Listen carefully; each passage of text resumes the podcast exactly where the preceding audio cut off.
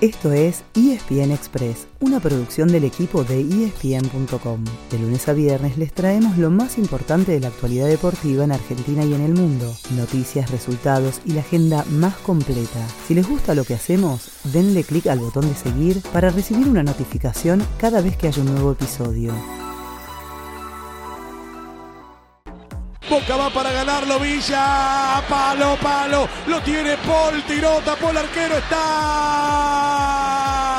Langone. ¡Gol!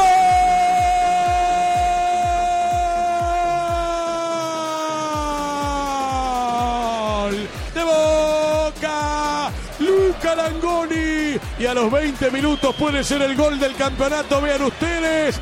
La carrera por el título de la liga profesional quedó reducida a dos equipos. Boca dio un paso gigante ayer en La Plata al ganar 2 a 1 el partido que tenía suspendido ante Gimnasia. Una vez más, apareció Luca Langoni, el pibe de los goles decisivos, para romper el empate y dejar al Ceneice como único puntero. Cuando solamente falta que se juegue la última fecha este fin de semana, Boca tiene 51 puntos y Racing 50. Huracán está tercero con 47, pero el resultado de ayer lo dejó afuera de la pelea.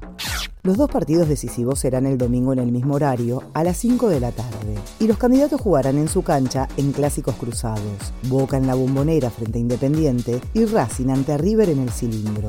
Los posibles escenarios se simplificaron bastante ahora que el globo no tiene chances, pero son varios, seis para ser exactos. Repasémoslos, siempre empezando por el resultado de Boca. Número 1. Si Boca le gana al rojo, será campeón, sin depender de lo que haga Racing. Número 2. Si empata y Racing empata o pierde, Boca también será campeón. Número 3. Si empata y Racing gana, el campeón será la academia. Número 4. Si pierde y Racing gana, también festeja la academia. Número 5. Si pierde y Racing pierde, el título es para Boca. Número 6. Si Boca pierde y Racing empata, habrá final.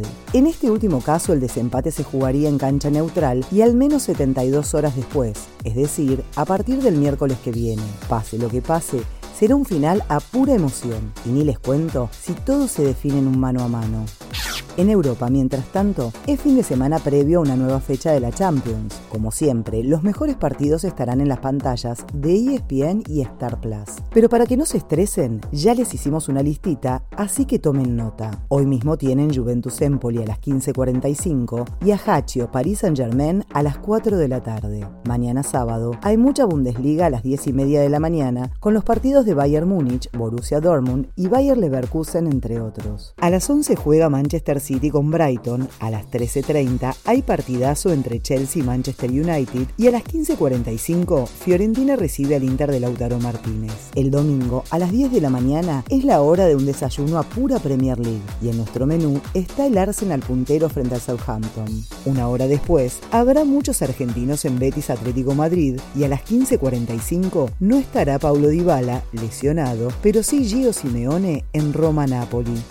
Salimos del fútbol y les damos varias opciones más. El rugby, como siempre, tiene los mejores partidos del top 14 de Francia y de la Premiership de Inglaterra. Eso sí, este fin de semana descansa el Urba Top 13 rumbo a semifinales. Hay mucho ruido motor con Fórmula 1 en Estados Unidos, Rally en Cataluña, MotoGP en Malasia y Campeonato del Mundo de Superbike en San Juan. ESPN Knockout también tiene programa completo con boxeo el viernes y UFC 280 el sábado. Y por supuesto, la nueva temporada de la NBA en la que Leandro Bolmaro ya jugó para el Utah Jazz y Facundo Campazo podría debutar el sábado a la noche con los Dallas Mavericks frente a los Memphis Grizzlies por ESPN 2 y Star Plus, por supuesto. Ese fue el final del episodio de hoy. De lunes a viernes, al comenzar el día, les contamos lo que pasó y lo que se viene en el mundo del deporte. Los esperamos en el próximo episodio con mucho más ESPN Express.